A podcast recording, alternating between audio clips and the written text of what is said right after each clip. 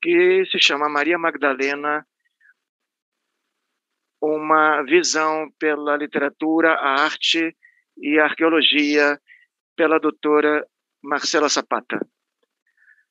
Eu sei que esse curso é um curso muito esperado por muitas pessoas, porque aborda a questão de um personagem central, né, e que ao longo da história, inclusive até os nossos dias atuais, ela teve um papel muito é, central, como eu dizia, na arte, na história, na arqueologia, nós vamos abordar esse assunto daqui a pouco, e também na música, é, nos, nas instituições acadêmicas, na literatura, eu diria que milhares de, de, litros de tinta foram realmente usados para descrever este, este personagem tão controverso, a Maria Madalena, apóstolo dos apóstolos, ou uma prostituta redimida, também foi chamada assim.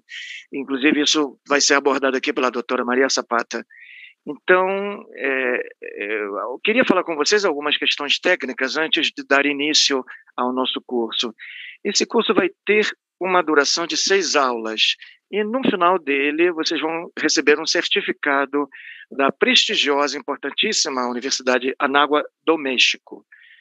É muito importante para vocês, é, que vocês tenham noção desse assunto. Marcela vai contar também daqui a pouco sobre o trabalho que ela realiza na universidade, mas esse curso é, e da forma que aparece na plataforma, através desse curso nós vamos fazer uma viagem à Galileia dos séculos 1 e 2, antes da nossa era e depois da nossa era, para conhecer por meio da evidência arqueológica, a questão dos assentamentos judeus de Magdala, a antiga Harihai, em grego, a vida dos habitantes do lugar naquela época, principalmente, vamos nos deter num exercício de reconstrução retórica da vida das mulheres em Magdala, tentando uh, localizar a Maria Magdalena como uma mulher do seu tempo naquela época. Vamos analisar alguns textos e manifestações artísticas para compreender um pouco mais esse personagem tão controverso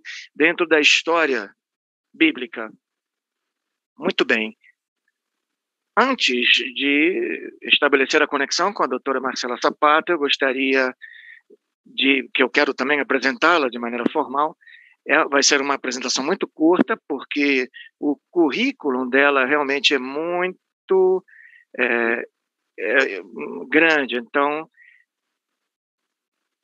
ela é licenciada em arqueologia, mas com mestrado em arqueologia pela Universidade de Anágua do México, é, está especializada em pluralismo religioso na Universidade de Santa Bárbara, na Califórnia, teologia pela Fundação Sofia, na Espanha, e em arqueologia bíblica pela Universidade Hebraica do México e Oxford University. É membro da Sociedade Mexicana de Egiptologia, da American Schools for, for Oriental Research, da Associação Mexicana de Arqueologia e da História Militar e também da Associação Valenciana.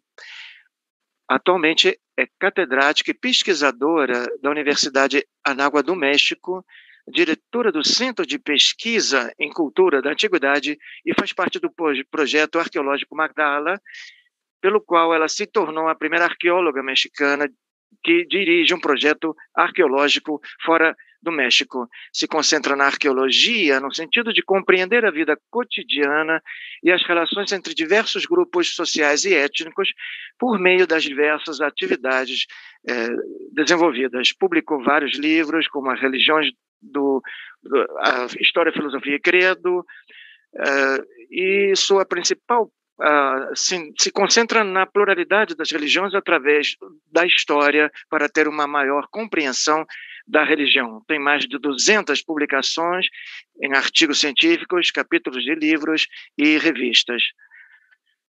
A organização World and Value, com o respaldo de Nations, eh, é uma iniciativa religiosa para a discussão da paz da ONU, reconheceu a professora Marcela Zapata com essa distinção pela sua liderança feminina e o seu desenvolvimento científico em Israel através do projeto arqueológico Magdala em 2016.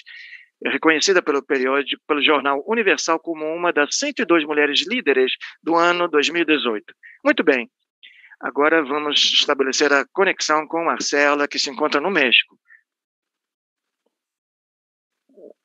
É, tudo bem, eu estou a 40 minutos de Magdala, aqui em Jerusalém, e eu sei que você pode, eu posso pegar o carro e ir para lá quando eu quiser, mas nós estamos esperando que você volte assim que você puder, né? Vocês me escutam bem? Sim, muito bem. Bom, eu invejo você muito, realmente. Eu sinto muito, muita falta da minha segunda casa, que é Israel. Foram anos complicados. Ano passado nós não, nós não pudemos e agora temos a confirmação das autoridades, das autoridades da universidade da Nágua que não vamos poder chegar em Magdala por uma questão é, que nos protegem como acadêmicos e como a comunidade de uma maneira geral também. Eles pedem paciência, principalmente as pessoas que costumam viajar para alguns congressos e apresentando nossos, nossas conferências. E o reitor mandou uma mensagem muito carinhosa. Ele, ele, disse que eu sei que você adora Magdala, mas esse ano você também não vai poder viajar. Então sinto muita inveja de você realmente, porque você está muito perto, né? Muito bem, mas esperamos que em breve você possa voltar. Marcela tem muita expectativa por esse assunto. A figura de Maria Magdalena, ela desperta muitos sentimentos nas pessoas. Estamos com muita expectativa. Há muitas pessoas vendo você nesse momento, é, porque nós abrimos essa primeira aula para o público de maneira geral. E eu repito a vocês: quem quiser ficar para conhecer mais sobre essa proposta do curso, por favor, fiquem até o fim. Perfeito, Marcela. A palavra está com você, então. Bom, eu vou pedir para o Ariel, vou compartilhar minha tela e, bom, eu vou também falar para, o Ariel que se você perceber que eu passar da hora, você me dá um toque, por favor. Muito bem. Bom, em primeiro lugar, agradecer a Moria College pela, universi pela oportunidade de estar aqui com vocês, é, que cada vez cresce mais e que nós esperamos que haja cada vez mais interesse, mais interesse nas nossas, nas nossas conferências. É uma plataforma muito rica para continuar aprendendo. Nesses tempos que nós estamos vivendo, Moriá quebrou as barreiras do conhecimento, foi mais além, nos conectando com é, diferentes horários, fuso horários, enfim, Uh, tem pessoas conectadas no Uruguai, na Argentina, no Brasil, Chile, México, e inclusive posso até esquecer algum país, mas em vários lugares do mundo. Então, Moriá realmente conseguiu uma extensão do conhecimento para todos nós, dando-nos a oportunidade de interagir entre todos nós. E para mim isso é muito importante como acadêmica. Eu sempre aprendo muito dos meus alunos e é isso o que eu mais gosto de fazer. Então, queria agradecer mais uma vez a Moria College e os que estão conectados na plataforma e no YouTube também. E muito bem, vamos começar. Mas antes, eu gostaria de fazer uma uh, pequena ressalva a respeito de algumas coisas que nós abordamos na sessão do, da, da, da sessão passada do, da liderança das mulheres na Bíblia, porque eu tinha colocado uma postura muito pessoal do que seria a liderança e do que significa para mim essa liderança da Maria, de Maria Magdalena, e eu li alguns comentários muito é, contributivos, digamos assim, Facebook, pessoas perguntando e dizendo, bom, essa é a sua visão, mas não é uma questão científica, digamos assim, ou histórica. Né? Então, eu faço uma conexão com o que eu vou abordar com vocês neste curso. A, a, figura de Maria Magdalena, como Ariel tinha conversado com vocês, é uma figura é, muito comentada, abertamente, mas, ao mesmo tempo, há pouco, se conhece muito pouco sobre ela. Evidentemente, vamos tentar apontar a partir das fontes históricas e partindo do princípio da arqueologia bíblica e da literatura e da arte, vamos tentar fazer uma compreensão mais abrangente do que aconteceu com ela. E vamos encontrar, com certeza, posturas opostas dentro da própria igreja.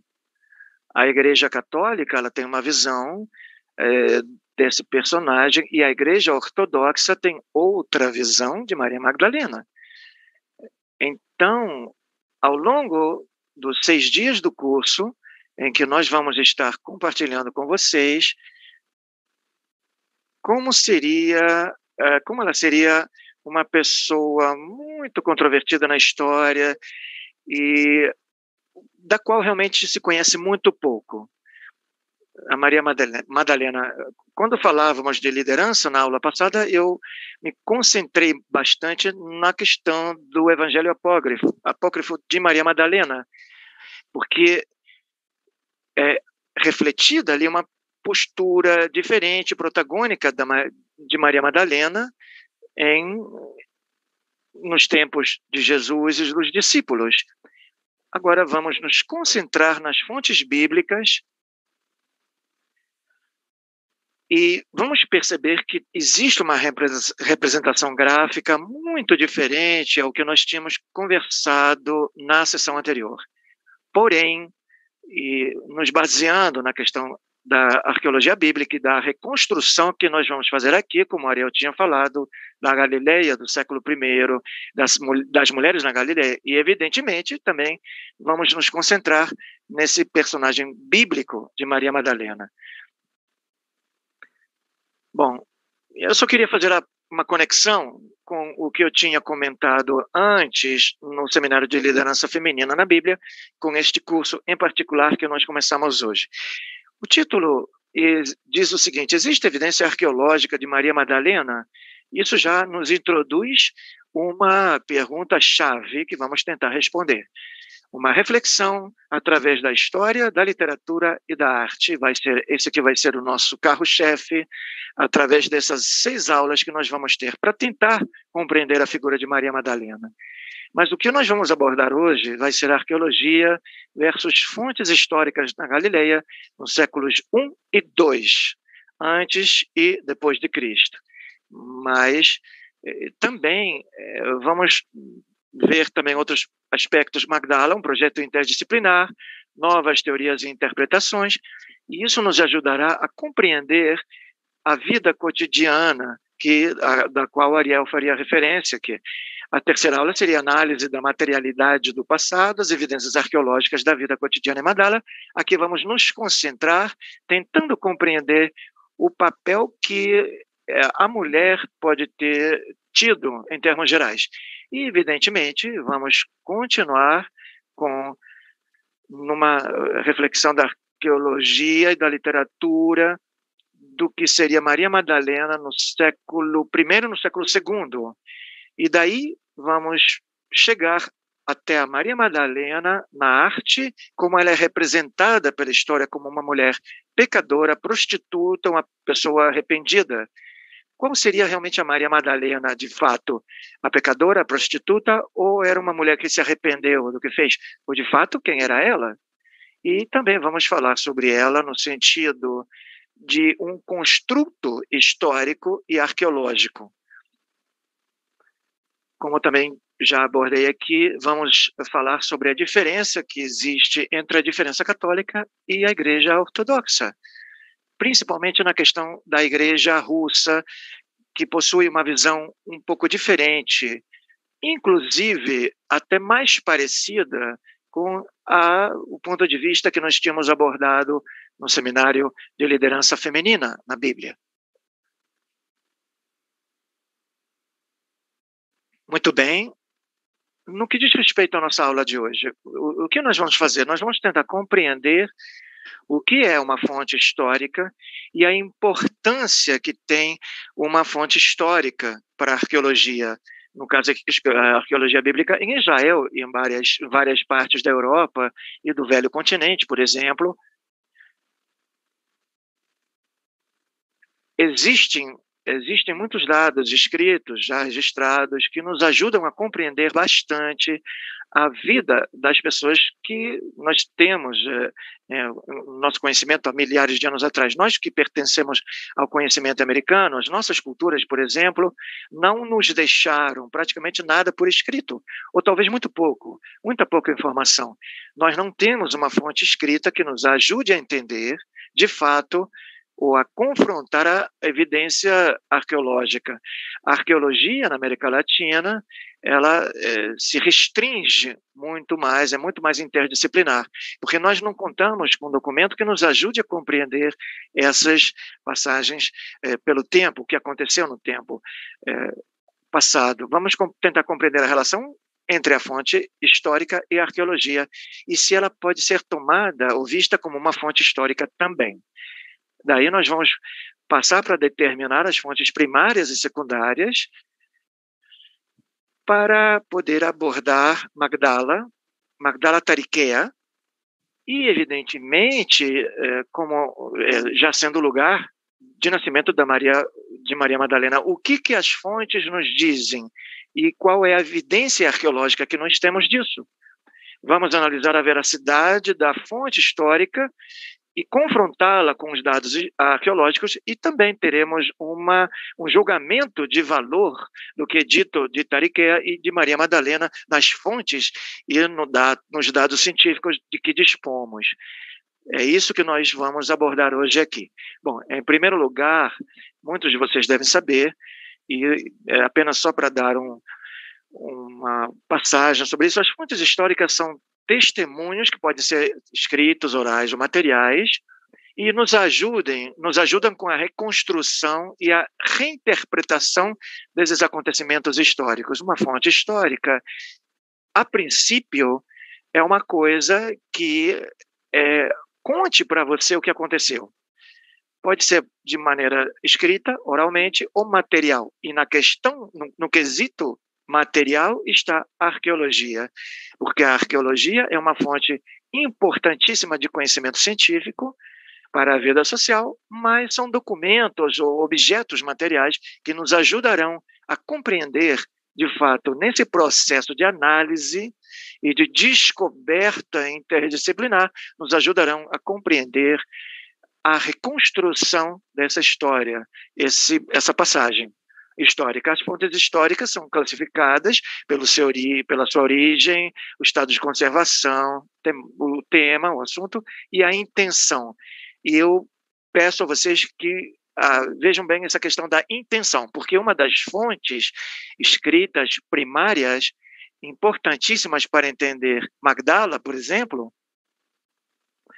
é um personagem que teve um papel muito particular com uma intenção específica no seu momento específico. Então, eu quero que vocês prestem bem atenção nessa classificação que eu estou fazendo aqui com respeito à questão da intenção. E, como eu dizia a vocês, também vamos ter as fontes primárias ou indiretas e as fontes secundárias ou indiretas.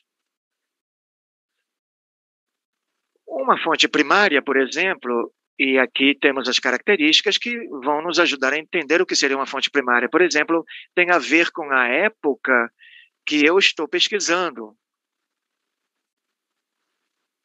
São documentos que pertenceram a pessoas que viveram naquela época e que contam é, de cara, de primeira mão, o que aconteceu naquela época. É uma fonte primária de pesquisa. E elas são testemunho vivo das leis, dos tratados, memórias, censos, população, eh, do que aconteceu, inclusive a respeito de questões mais contemporâneas, a imprensa, as imagens, objetos de vida cotidiana, coisas que nos ajudam a entender realmente uma época específica que nos interessa estudar ou pesquisar. Isso seria uma fonte primária. Eu coloquei aqui, por exemplo, uma imagem do pai da história. É, Heródoto, que é uma imagem importantíssima da história, não porque ele tenha sido grego ou considerado o pai da história, mas especificamente porque ele conta é, coisas que aconteceram, ele vai descrevendo lugares com muito detalhe, e quando foram feitas as devidas escavações arqueológicas, na hora de fazer consulta na história de Heródoto, e você confronta isso com a arqueologia, você realmente vai ver de onde vem a informação. A fonte histórica bate realmente e coincide com, a, com os dados arqueológicos, nesse caso.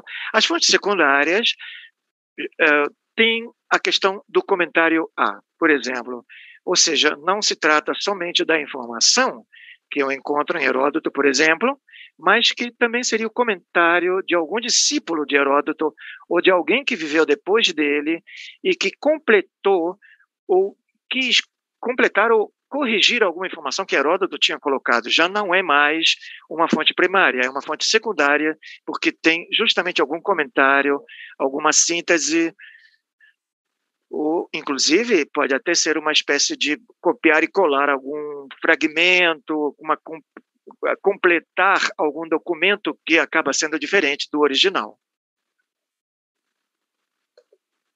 Evidentemente, é muito mais fácil, em alguns casos, ter acesso às fontes secundárias do que às fontes primárias.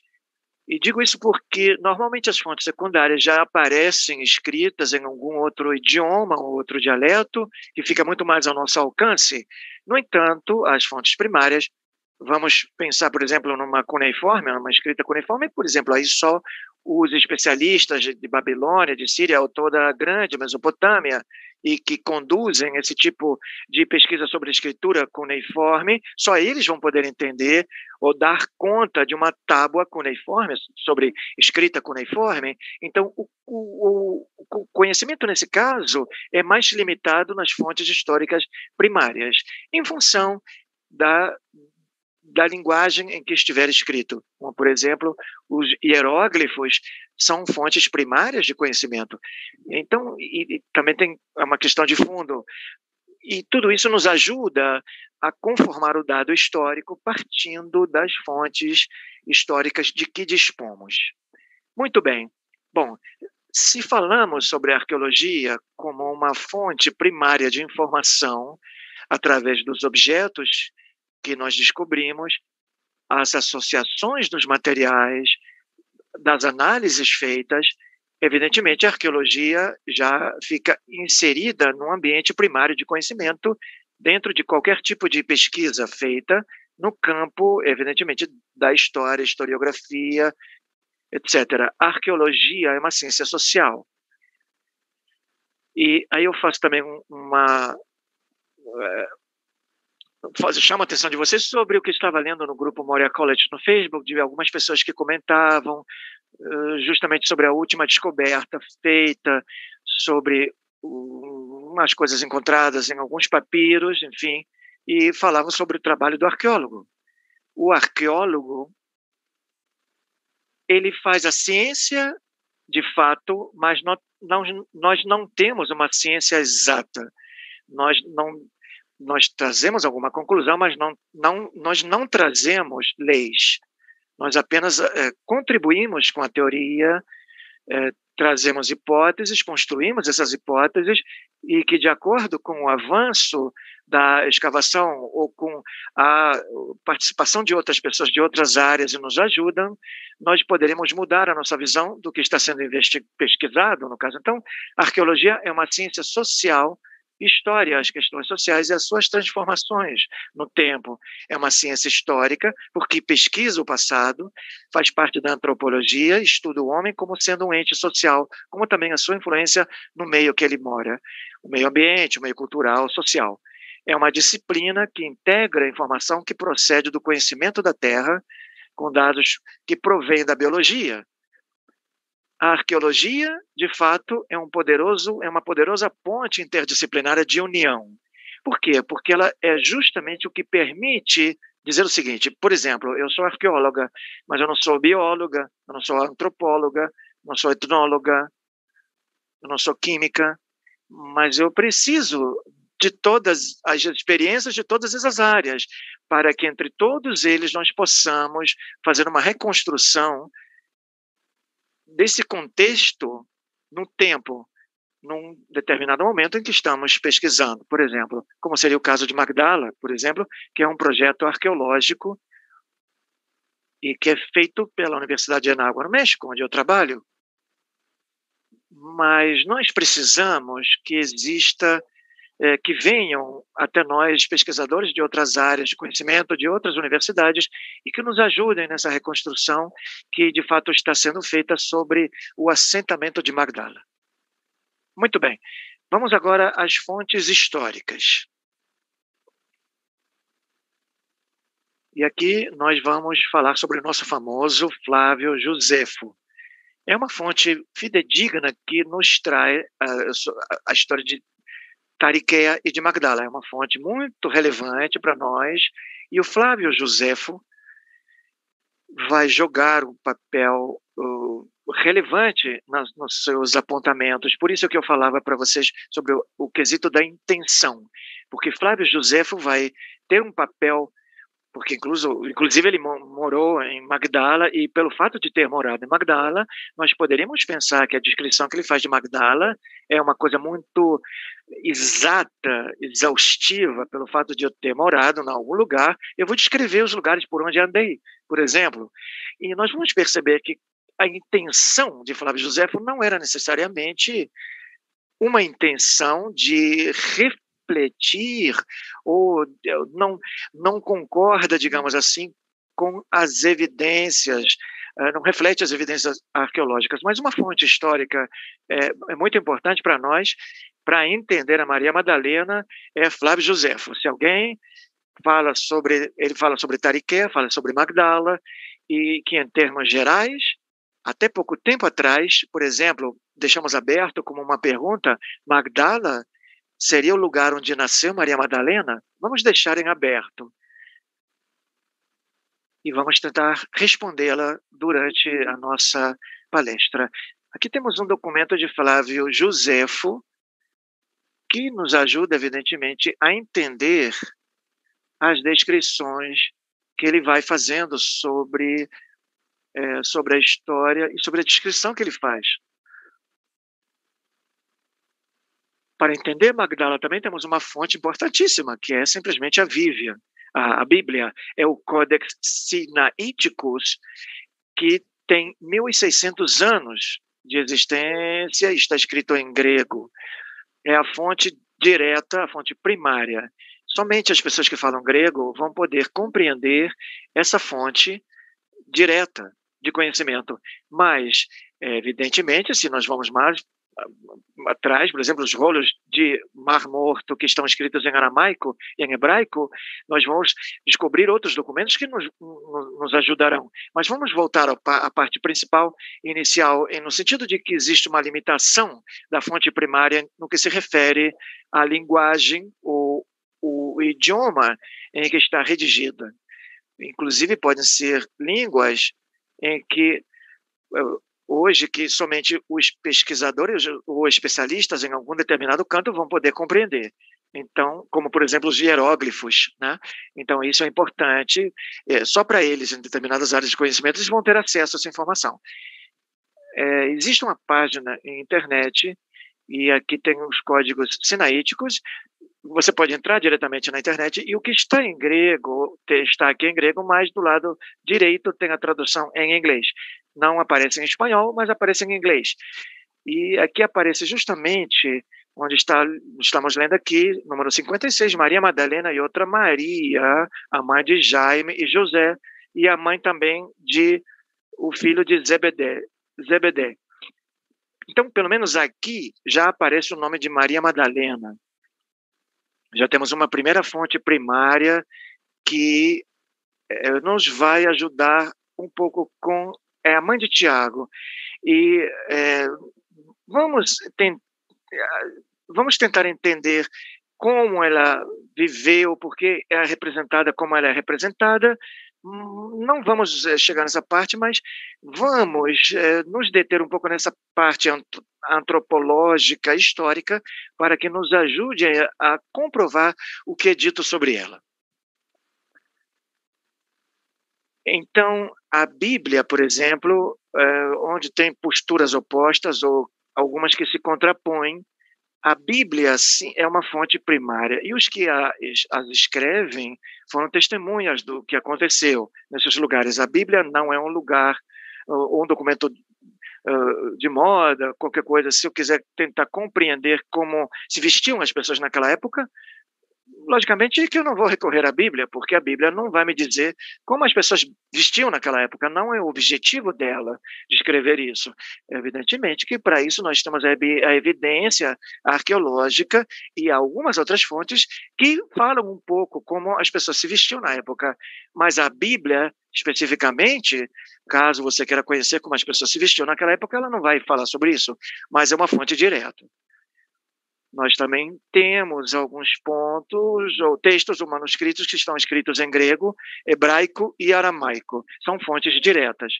Um caso diferente, como fonte secundária, seria a Bíblia inglesa, onde, inclusive, existem comentários, por exemplo. Então, se aparece um comentário, isso quer dizer que não é uma simples fonte primária. Já estamos falando aqui de uma fonte secundária, nas suas diversas e posteriores edições o arqueólogo ou historiador tem que tentar entender a fonte primária. Mesmo que seja muito mais fácil encontrar uma fonte secundária, nós precisamos nos esforçar para tentar entender a fonte primária e lê-la de uma forma direta. Uma outra fonte importante, e que também se considera uma fonte primária na época, é a cartografia. Aqui tem alguns mapas de 1890, que colocam Magdala ou Tariqueia à beira do mar da Galileia. E eu, por isso que eu acho que a cartografia também nos ajuda a entender geograficamente a localização dos lugares, os diversos povoados e locais que existiram em um determinado momento da história e de uma forma o que estivermos é, vendo de uma maneira particular.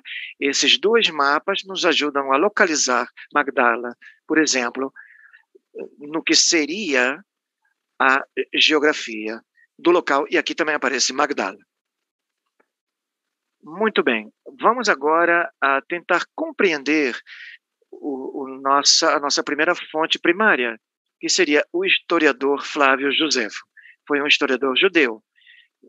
Em primeiro lugar, como judeu, nós já sabemos que, vivendo em Magdala, porque ele foi procurador de Magdala. Eu acho que ele poderia ter feito uma descrição muito específica e exaustiva de Magdala. Mas vamos falar bem sobre ele. Ele fazia parte do Partido dos Fariseus, procedia de uma antiga família de sacerdotes, ele não era um judeu qualquer.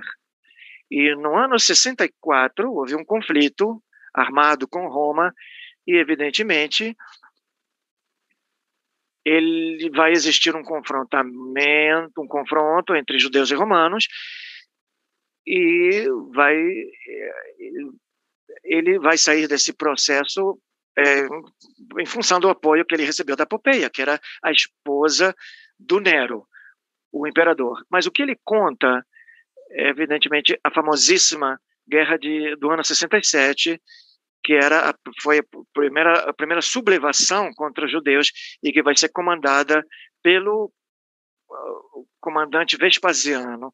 E, evidentemente, o Flávio Josefo vai fazer o seguinte: bom, ele vai dizer é a primeira sublevação entre os romanos, o primeiro levante entre os romanos e os, e os outros que estão lá, mas uh, um, caso curioso, ele vai concentrar a discussão nessa primeira sublevação em Magdala.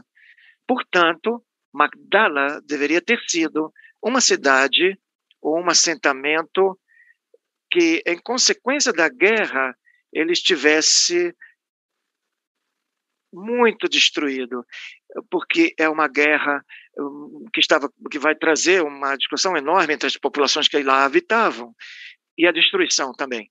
E o que que o Flávio Josefo fala sobre Magdala nesse caso? Ele diz o seguinte: e tinha 40 mil habitantes naquela época, na, naquela cidade. E o que, que eu digo para vocês, como arqueóloga?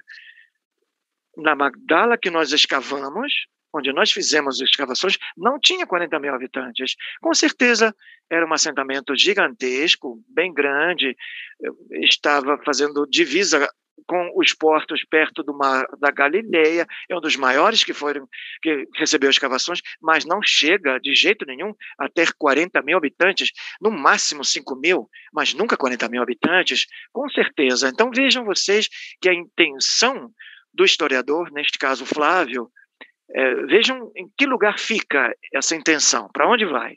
Então, ele diz que no porto, no porto de Magdala tinha mais de 250 embarcações. Eu posso garantir a vocês e o que nós escavamos sobre a, a, a, as autoridades israelenses e a franciscana no porto que nós temos, não cabem 250 embarcações.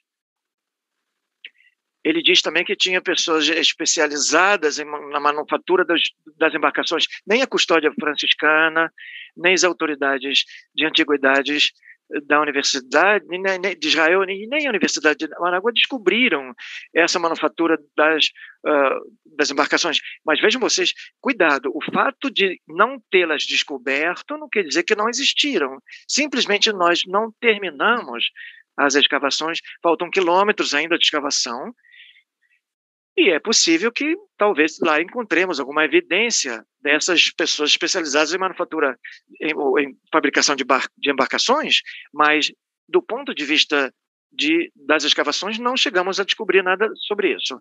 Ele também falou que havia um hipódromo e uma prisão onde deveriam caber mais ou menos umas duas mil pessoas. Não, também, também não descobrimos uma prisão e nenhum hipódromo.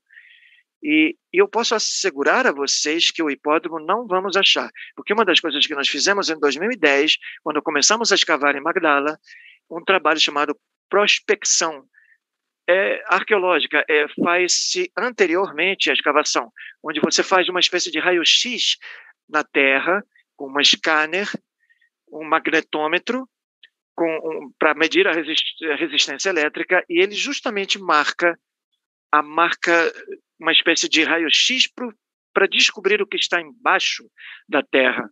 Então, nesse caso, nós conseguimos, mapear ah, pela, eh, pelo, pela parte da prospecção arqueológica as 13 hectares que a Universidade de Anágua conseguiu uh, com permissão para escavação. E aí não existe evidências de hipódromo, mas de jeito nenhum se no sentido quando ele, se quando ele falou hipódromo ele quis se referir a um lugar onde tinha cavalos bom nesse caso aí eh, nós vamos é, ir muito longe nessa interpretação mas ao se tratar de um historiador que fala do lado romano sendo judeu poderíamos pensar que ele está descrevendo um hipódromo no estilo romano, Cesareia Marítima, por exemplo, um hipódromo extenso na sua beleza, e lá nós não vamos encontrar isso.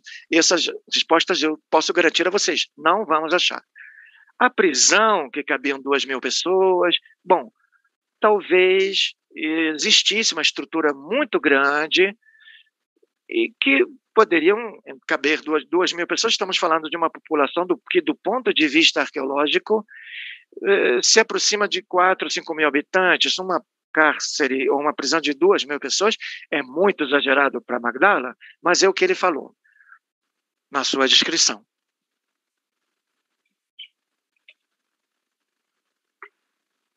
Ele também fala sobre habitantes muito é, é, especialistas em guerras, que sabiam muito sobre guerras, enfim, sobre essas questões de habitantes, de pessoas que conheciam muito a arte da arte da guerra, mesmo que não fossem militares, bom, não temos conhecimento e também estrangeiros morando em Magdala também não, porque nós sabemos que tinha lá uma população basicamente judia.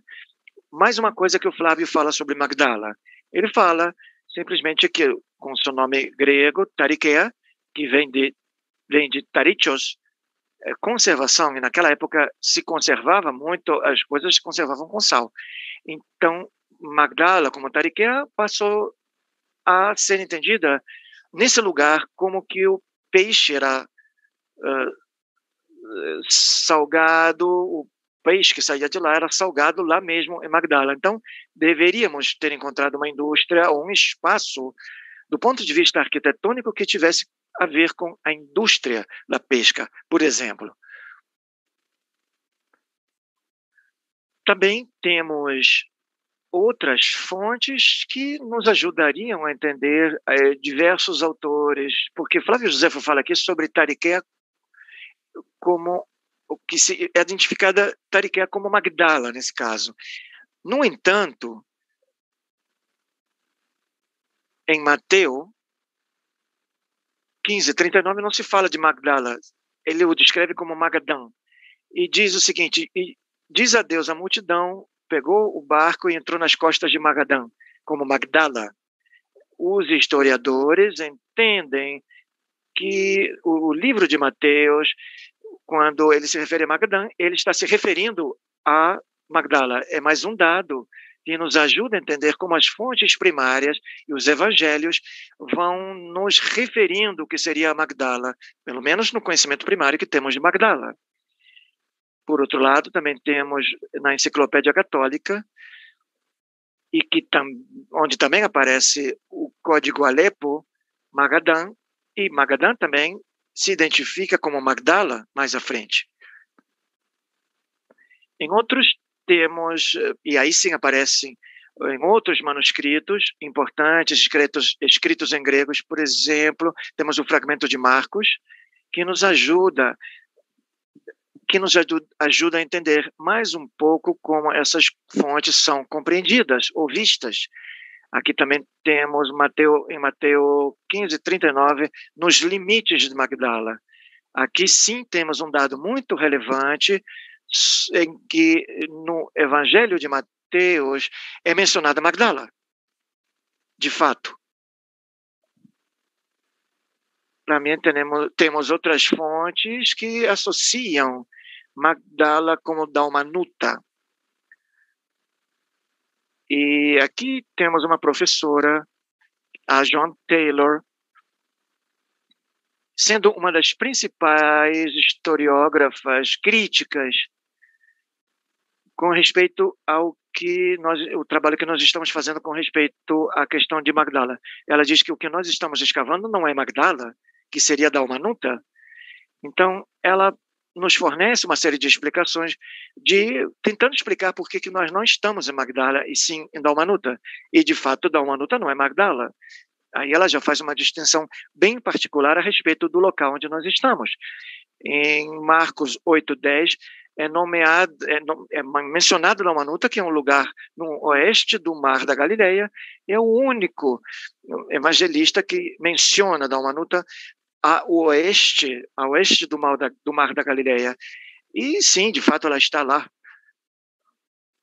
localizada. Aqui temos uma recopilação de várias autoridades, de várias fontes. Podemos localizar a, famo a famosa Dalmanuta, que é descrita no que hoje seria, hoje seria a cidade de Tagra, ou assentamento, de Tagra, Tabaga é o local onde a tradição nos indica que lá foi o milagre dos pães e dos peixes. E de acordo com o, as descrições feitas de Dalmanuta, coincide com a descrição do que hoje é conhecido o local de Tagba, o local da, do milagre de peixes e pães, e não o atual da Maniqueia, que, que nós estamos fazendo as escavações. Se vocês veem, é, fica muito perto, está a 8 quilômetros no sul do que aparece como Dalmanuta.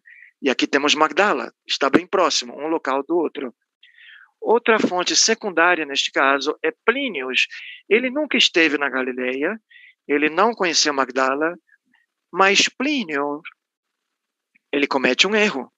Quando descreve e diz que Magdala, ou Tariqueia, se encontra localizada no sul de Tiberíades. Então, nesse mapa, por exemplo, o Tiberíades se encontra no sul de Magdala. E, segundo Plínio, Magdala deveria estar localizada justamente no sul do, do Tiberíades. E no sul de Tiberíades não tem nada mais apenas do que um assentamento romano, não judeu. Então, é o que ele nos fala. Outra fonte é, é uma fonte importante, embora seja uma fonte secundária, mas ele faz uma descrição muito importante da indústria associada à pesca. E ele diz que o peixe que saía do mar da Galileia era salgado na Tariqueia e era levado via Cesareia marítima, inclusive até Roma e as províncias. E era um peixe chamado Taritios, como uma marca própria da região.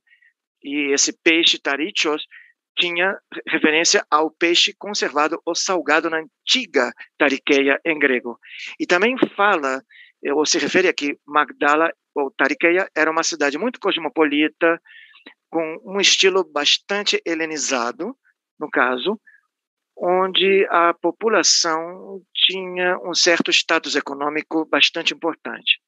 O que eu posso dizer para vocês aqui, fazendo uma espécie de paralelismo entre as fontes e o que nós achamos na evidência arqueológica, eu posso garantir a vocês que aqui existe um estilo helenístico no que se refere à decoração importante em Magdala. Isso está o, o estilo de Pompeia na sinagoga de Magdala. Temos também, obviamente, outros objetos como a cerâmica terra serrilata, que é uma cerâmica de per si, não especificamente de origem grego, mas uma cerâmica helenizada, no sentido que era muito utilizada pelos romanos e que provinha uh, da tradição helênica, é, tem características muito específicas, foi encontrada em Magdala, Magdala. Isso não quer dizer que tenham vivido romanos de Magdala, mas que era uma cidade que tinha um certo status econômico e que permitia a eles possuírem esse tipo de elementos ou objetos.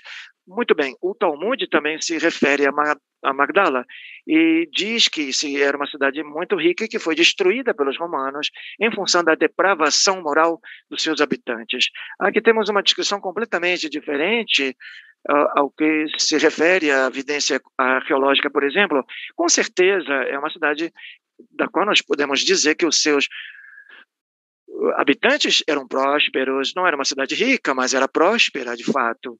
Mas nós não temos nenhum dado arqueológico que nos ajude a entender em que se deu uma uh, desconstrução, desconstrução uma guerra. Nós não encontramos nenhuma evidência arqueológica em Magdala de uma guerra ou de uma destruição em função da depravação moral dos seus habitantes. Precisamos ter muito cuidado com essas fontes.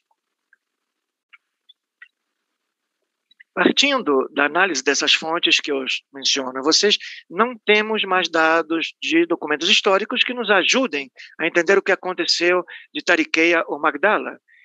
Dizem que Santa Helena, no século IV, constrói uma basílica nas, nos fundamentos do que foi a casa de Maria Madalena. Nós não encontramos nenhuma basílica lá os franciscanos, a custódia franciscana encontrou, nós não. Eles, alguns ladrilhos do a época bizantina, mas não são associados à época bizantina.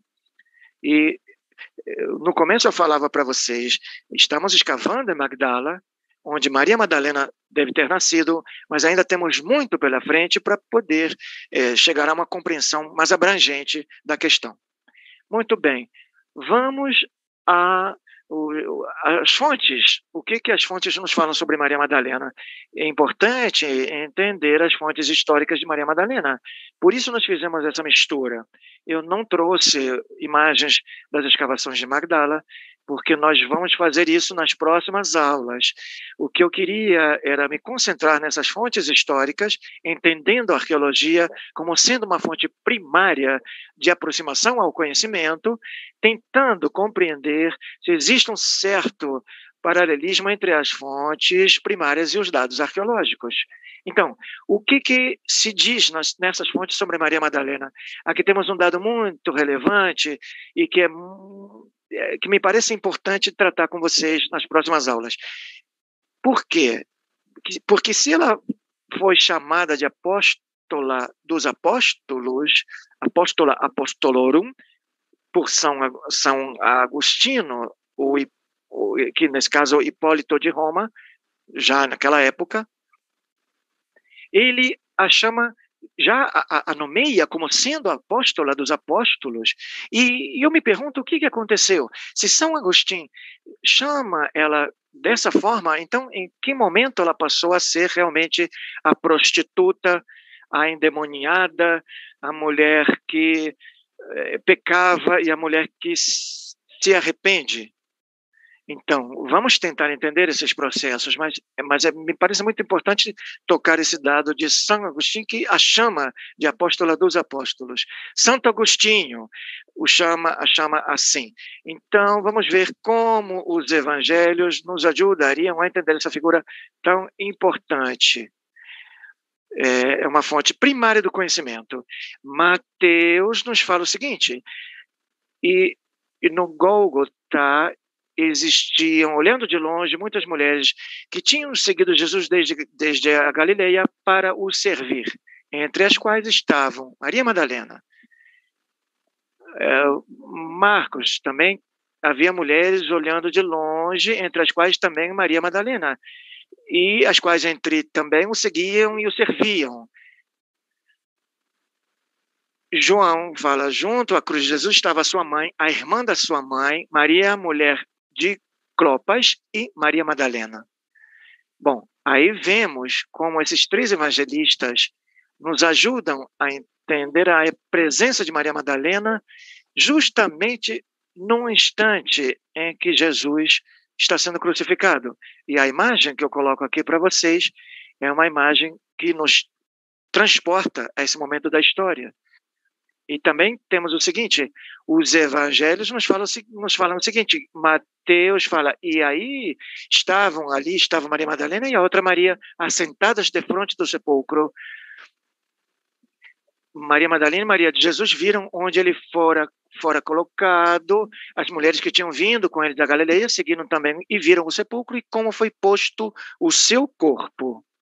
Muito bem, então, aqui já vemos alguns instantes no eh, relato da história da presença de Maria Madalena. Do ponto de vista arqueológico, isso pode ser comprovado?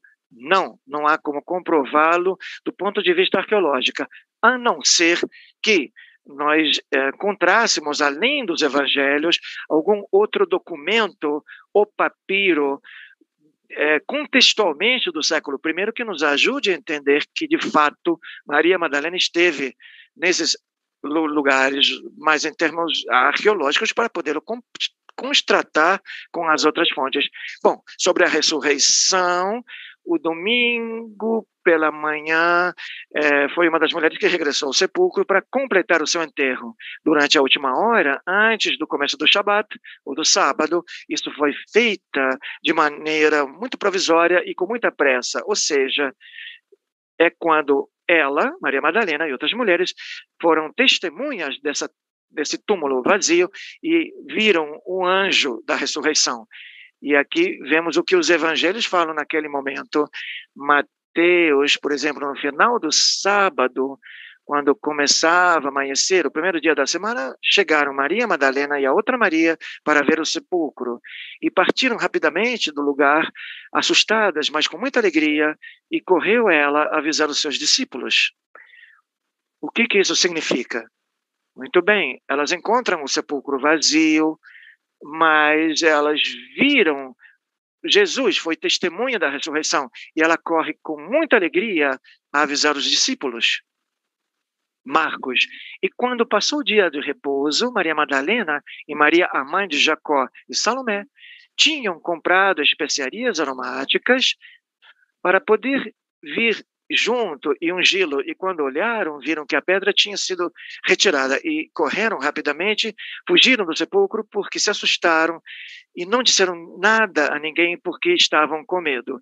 Elas, nesse momento, não sabiam o que estava acontecendo, não, não, não sabiam o que estava acontecendo com o corpo, se o corpo tinha sumido, se tinha sido roubado, hum, quando viram, de fato, o sepulcro vazio. Lucas diz: e voltaram, prepararam especiarias aromáticas e ungüentos, e é, descansaram no dia do repouso, o segundo mandamento. O primeiro dia da semana, bem cedo de manhã, chegaram num sepulcro, trazendo essas especiarias aromáticas que tinham preparado e outras outras também. E encontraram a pedra do sepulcro retirada, não encontraram o corpo de Jesus, voltaram ao sepulcro e contaram todas essas coisas às onze Vejam vocês que aí aparecem somente os onze discípulos, não mais doze. Foram Maria Madalena, Joana e Maria, a mãe do Jacó, e outras mulheres que estavam com elas, as que contaram essas coisas aos apóstolos. João, o primeiro dia da semana, Maria Madalena veio cedo, quando ainda estava escuro, ao sepulcro e viu a pedra do sepulcro retirada. Ela corre, vem Simão, Pedro, o outro discípulo, quem amava Jesus, e diz: Levaram o Senhor do sepulcro e não sabemos onde o colocaram. Vejam vocês que a figura de Maria Madalena, nesse caso, aparece em momentos específicos da morte, da ação da, da questão da ressurreição, principalmente da morte da ressurreição. E isso nos ajuda a entender que existe ou que existiu alguma coisa alguma coisa importantíssima essa mulher fez para que Jesus ou os evangelhos a colocassem no seu lugar específico naqueles momentos tão importantes. E também a respeito da figura de Jesus, que no momento da ressurreição, como vemos nessa imagem de Daniela Story, ela é a primeira uh, testemunha da ressurreição de Jesus. E por que ela? Por que não João? Por que não Pedro? Pedro, porque qualquer um dos onze outros discípulos que Jesus tanto amava, por que Maria Madalena é a testemunha, a primeira testemunha ocular, nesse caso? Bom, de fato, aqui nós vamos encontrar algumas outras fontes, como, por exemplo, nos evangelhos Marcos e João, que vão um pouco mais além nessa questão da história, e são os que, de fato, nos contam o que, como de fato Maria Madalena é testemunha da ressurreição. É a primeira pessoa que vê Jesus e que o reconhece quando Jesus fala para ela, Maria, nesse momento, fala, mestre, fala para Jesus e o reconhece. Nós nos lembramos das passagens evangélicas, nos evangelhos, o próprio Jesus fala para ela: Por que você chora, mulher? E Maria Madalena fala: é que eu não sei o que aconteceu. Ah, o túmulo estava aberto, levaram, roubaram o corpo do meu mestre. E Maria, Jesus fala Maria, e nesse momento Maria o reconhece e o chama demais de mestre. E, aqui tem um, é, um momento onde, de fato, ela se vira e fala, Ramoli, o Rabi, mestre, e Maria chegou e falou para os discípulos, Maria Madalena é testemunha ocular da ressurreição, e é ela a que leva essa notícia para os outros discípulos, os outros onze discípulos e as outras mulheres também estavam naquele momento ali. É ela a que fala para eles: ele ressuscitou, o mestre ressuscitou. Vamos tentar contextualizar esse momento em que ela se torna a testemunha dessa questão da ressurreição. Eu vou concluir essa primeira aula aqui agora. Eu sei que eu trouxe alguns dados para vocês de fontes primárias e secundárias e arqueologia para tentar localizar, nesse primeiro momento nosso, a figura de Maria Madalena. Mas eu vou ficar com essa reflexão final. Quem era essa mulher que foi escolhida, ungida, para transmitir a mensagem mais importante do cristianismo? Qual é a mensagem mais importante do cristianismo? Simplesmente que Jesus ressuscitou. E o que nós conhecemos dela pela história e pela tradição? Então, são essas as uh, perguntas que nós vamos responder nas próximas aulas. E aqui eu já termino e dou a palavra para o Ariel para passar para a sessão de perguntas e respostas. Muito obrigado.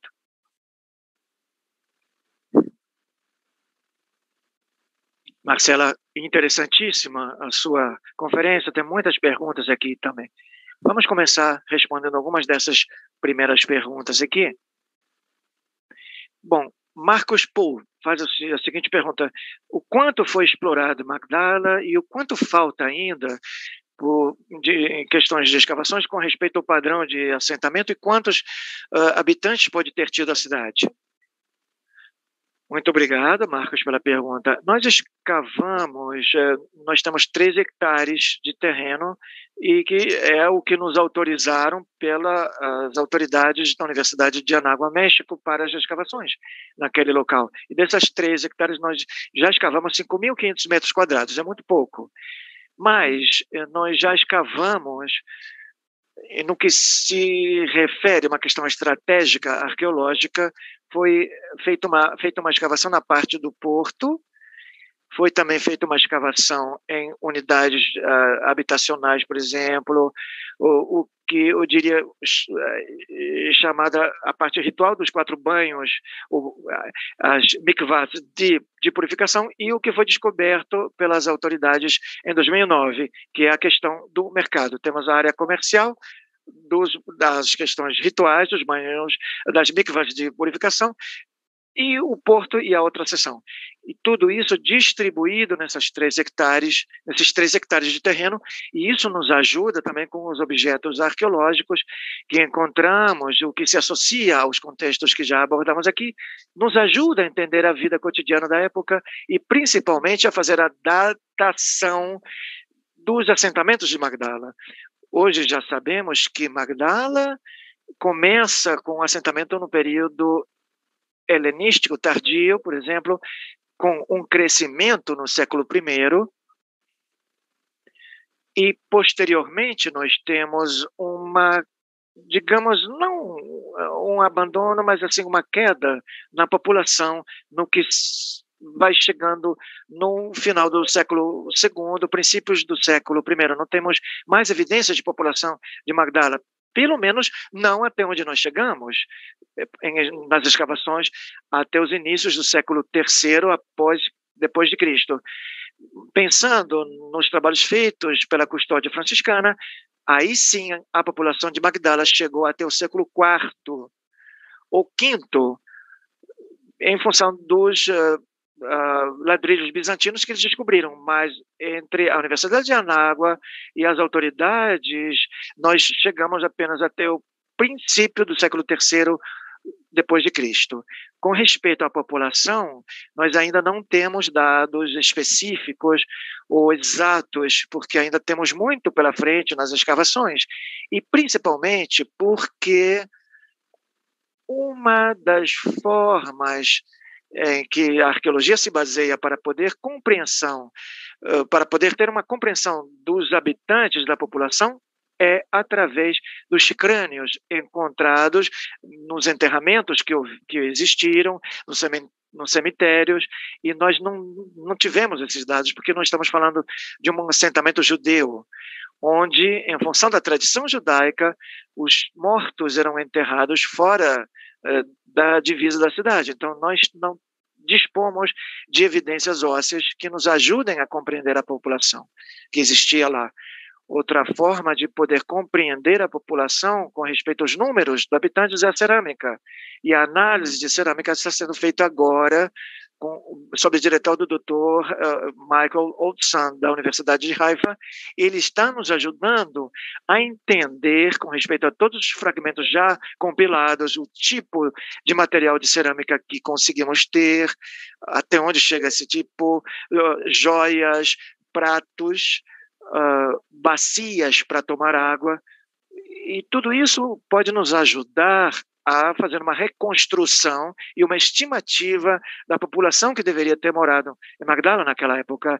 E quanto mais avancemos na nossa escavação, em 2022 vamos voltar às escavações de Magdala, temos as questões das unidades habitacionais, de, de habitação que havia naquela época, isso poderá nos dar uma estimativa da população Magdala, mas eu já garanto, Marcos, que 40 mil de jeito nenhum, isso posso garantir, porque não existe existe possibilidade que nesse espaço físico pudessem ter morado 40 mil pessoas. Muito bem, continuamos com esse assunto, Marcela. É sabido que Flávio José tinha uma tendência a exagerar algumas cifras. Qual seria o motivo? Marta Luzia e Luz Maria pergunta qual seria o motivo, nesse caso, que ele teve para ficar exagerando essas cifras? Bom, nós, como pesquisadoras, nós digo pesquisadoras porque somos três mulheres as que estamos na, à frente desse projeto da Universidade de Anágua do México, em Israel. E o que nós temos conversado também com arqueólogos de antiguidades é que a Flávio Josefo, quando faz essa descrição, ele leva em conta, basicamente, aquela famosa, aquele famoso levante do ano 67. E, com certeza, é uma, é um, uh, levante entre romanos e galileus.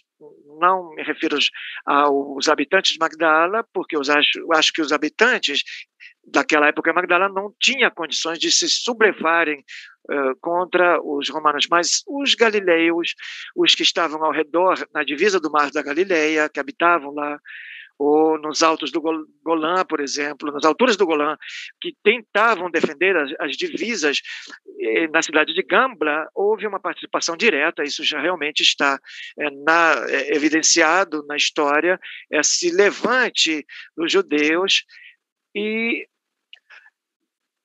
e nas colinas do Golã. E o, ele, quando faz essa exagerando esses números, porque ele está falando sobre os romanos, mas ao mesmo tempo descrevendo um evento que aconteceu entre romanos e judeus, tentando compreender essa postura eh, que tinha um lado judeu e um lado romano, na minha opinião, é aí que tem esse conflito nessa mesma redação de Flávio Josefo.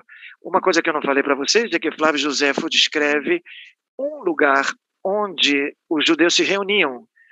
Então, é, ele também fala que existia uma sinagoga. Ele não coloca a palavra sinagoga, mas já está nos indicando que Magdala há uma assembleia e nós sabemos que a sinagoga é um lugar onde a, a comunidade judaica se reunia. Existem dados que nos ajudariam a entender onde se dava a reunião dos judeus e também outros dados nos ajudam a questionar cada vez mais a descrição que ele faz do assentamento de Magdala. Inclusive, e com isso já uh, termino de responder, quando ele descreve Magdala como cidade, nós podemos dizer que, do ponto de vista arqueológico, Magdala não era uma cidade. Para ser chamada de cidade, uma característica importante é a questão do, do, do acunhamento das moedas e não foram encontradas moedas cunhadas em Magdala, nem em Magdala, nem nos lugares ao redor da cidade que tinham alguma relação comercial uh, no sentido contemporâneo com a cidade de Magdala. Portanto, Magdala não é uma cidade, um assentamento grande, mas não chega a ser uma cidade. E Flávio José a descreve como sendo uma cidade. Mais perguntas, Marcela. Patrick e Iriga falam o seguinte: eles questionam a questão da origem do nome eh, Madalena ou Magdala. A maioria dos pesquisadores acham que Maria Madalena vem, esse nome vem porque ela provém de Magdala. Veja você o seguinte, é interessante, porque nós vamos pontuar falar mais disso na semana que vem, sobre essa questão. Porque, normalmente, as mulheres recebiam o nome de filha ou esposa de. Inclusive, vamos falar sobre os homens que também era filho de. E sempre tentamos dar um nome de, ou um sobrenome de Maria, a esposa de, ou filho de. Mas no caso de Maria Madalena, é muito particular a questão de que, no caso dela especificamente falando, não existe esse tal de eh, de no sentido de pertencimento a algum familiar. E existem historiadores que garantem que Maria Madalena era uma mulher viúva, era viúva, e que o marido eh, tinha dado para ela o direito, uh, tinha legado um, economicamente uma posição com muita uh, estabilidade econômica e que permitiu com que ela pudesse financiar, usando uma palavra mais da contemporaneidade, as viagens e os percursos de Jesus e os seus discípulos dos seus discípulos, tem muitos historiadores que falam sobre essa questão. Era o que eu comentava com você aqui, com vocês sobre no começo sobre a questão da Igreja Ortodoxa Russa.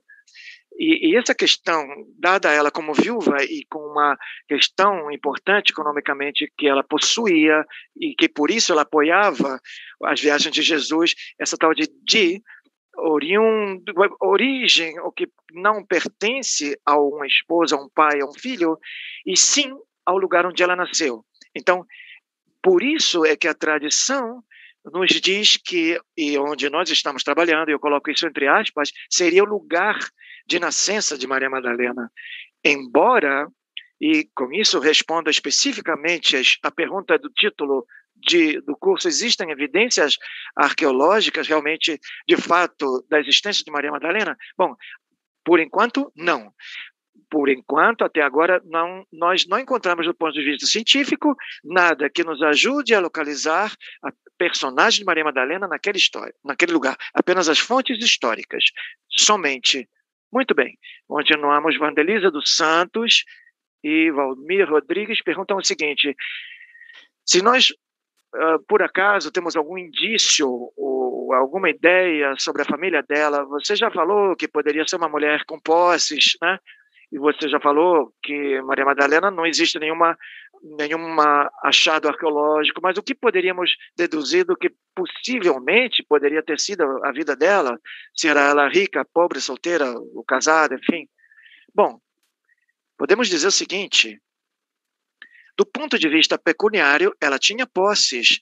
Eu não diria que ela era rica, mas ela não era uma mulher pobre, de jeito nenhum, porque o assentamento de Magdala o que até onde nós chegamos nas escavações e os, a, os substratos arqueológicos que achamos na sinagoga, as mikvas de purificação, os blocos de basalto onde, com que estão feitas as unidades habitacionais que encontramos, e também os muros externos e as paredes cobertos de estuco, nos falam sobre um assentamento que tinha realmente uma economia próspera. Vamos falar sobre aquele dado que eu mencionei a vocês sobre a questão da pesca e o peixe salgado. Se de fato o peixe era salgado em Magdala, era uma atividade econômica importante, e se além disso, esse peixe, peixe já salgado chegava a Roma através de Cesareia Marítima, temos aí a presença de uma economia muito relevante na época. Também temos a evidência arqueológica de talvez uma possível oficina local. Nós também falamos isso sobre no quarto congresso de arqueologia bíblica no ano passado, com a existência de uma possível uh, uh, oficina local de produção de vidro. Também nós não encontramos evidência, mas também é mencionada outra atividade econômica de Magdala, poderia ter sido o tingimento de tecidos. E essas três atividades econômicas nos ajudam a entender que esse assentamento de Magdala era de fato era próspero. As pessoas que moravam lá eram pessoas que tinham posses. Do ponto de vista econômico, é por isso que nós podemos pensar que Maria Madalena não era pobre, não era rica, mas não tinha problemas econômicos. Isso é, é de fato com, comprovado. Ela tinha um dinheirinho para poder viver. Mas, se nós nos, uh, nos referirmos às fontes das igrejas ortodoxas, que eu não trouxe a baila aqui, porque estamos falando apenas das fontes primárias nos evangelhos, e nos evangelhos nós não temos mais dados, apenas o, o que houve, onde houve acompanhamento, elas, elas falam que ela houve, que ela esteve presente no momento da crucifixão, no momento que ele foi colocado no sepulcro, ele esteve no momento da ressurreição, são os momentos em que isso é mencionado nos evangelhos, mas não fala se ela era pobre, se ela era rica, se ela era casada. Nós vamos falar sobre isso nas próximas aulas. E por isso se gerou essa controvérsia de que ela era a endemoniada, a mulher arrependida, a prostituta, enfim. E qual dessas três seria realmente Maria Madalena?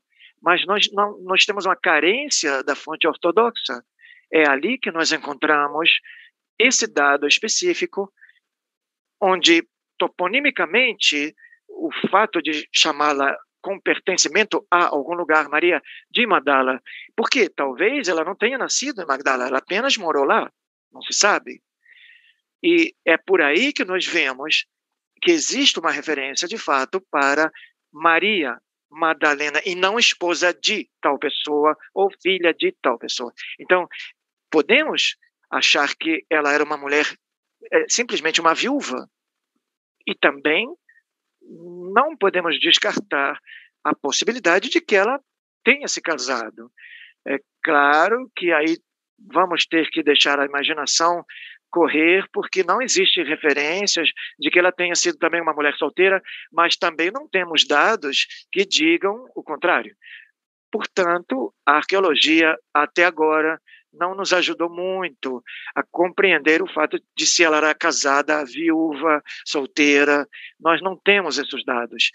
Mas nós vamos analisar isso tudo ao longo do curso, nós vamos nos aprofundar e vamos tomar a, a fonte da Igreja Ortodoxa como alicerce e que realmente nós conhecemos muito pouco. Marcela, tem muitíssimas perguntas ainda aqui. Eu vou tentar selecionar as mais importantes ou as mais corriqueiras. Aurora de Lopes Morales fala sobre o mito do que foi falado no Código da Vinci, Maria Madalena, por exemplo. Eles perguntam sobre eh, desde quando ou como ela surgiu como prostituta nessa história. Como é possível que ela seja uma que ela seja uma mulher descrita como líder também, porque nesse curso que nós fizemos recentemente sobre a liderança feminina foi chamada de líder e porque tem esse contraste de uma figura que eh, foi elevada à mitologia, a novelas eh, e o que, que existe nela de fato, né? Se você pudesse dar um avanço do que vem pela frente. É por isso que eu terminei a aula de hoje com essa pergunta: quem é realmente de fato Maria Madalena?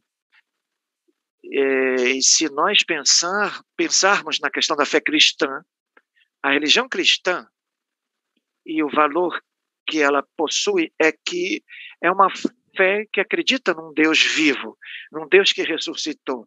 Então, quem é essa mulher que teve a sorte de ver um, um ser ressuscitando? Mas as fontes nos falam de que ela esteve presente, presente no momento da ressurreição de Cristo. Então, em que momento é que nós podemos interpretar esse dado com, pelo fato de que ela foi casada, de repente ela foi prostituta e de repente ela passa para a história como uma mulher prostituta, tendo sido tudo aquilo antes. Bom, isso essa história devemos ao Papa Gregório I, onde ele faz uma revisão das fontes dos nomes, do nome de Maria, por exemplo, isso também nós vamos analisar mais para frente, aparece o nome de Maria nos evangelhos na Bíblia. Ele era um, era um nome muito comum, não era um nome esquisito ou estranho de, ser, de aparecer. Então, é muito fácil, e seja confundida uma figura tão relevante como, por exemplo, as Marias, para poder nomeá-la de uma forma específica, o Papa Gregório I é quem fala devemos ou precisamos entender a figura de Maria Madalena como sendo a prostituta pecadora que, quando conhece Jesus, se arrepende e muda completamente a sua vida. E aí ele transmite uma mensagem eh, no sentido de que, por mais pecador que você for, se no momento final você se arrepender, Deus o perdoará. E o encontro com Jesus a perdoou. Isso seria um pouco a explicação de que é, essa mulher que aparece no momento da ressurreição e de repente é vista como prostituta, ou o contrário. Mas essa história toda do Código da Vinci, enfim, é, são coisas que nós ainda não lemos ou não vimos completamente, mas os filmes estão aí. E nesse caso, não há qualquer ou existem alguns dados nos evangelhos, por exemplo, em que a aproximação de Maria com Jesus e a aproximação dela com os discípulos nos levou a interpretar que entre Maria Madalena e Jesus pudesse ter existido uma relação mais do que uma relação de mestre e discípulo, uma relação mais próxima, digamos mais carnal, mas também não existem dados muito exatos com tanta cuidade que possam corroborar e comprovar que entre eles dois existiu uma relação uh, que fosse além de entre aluna e mestre. Mas nós temos essa controvérsia que nós conversamos aqui no começo, essa questão da figura dela, pelo fato de não existir muito fundamento histórico que nos ajude a compreender esse personagem, como também não temos evidências arqueológicas Evidentemente, isso dá pé a muitas mal interpretações. A interpretação que eu faço de Maria Madalena, por exemplo, eu já comentava isso para vocês no, líder, no seminário de liderança feminina não é de uma mulher prostituta e também não era de uma mulher endemoniada, mas era de uma mulher que de fato sofria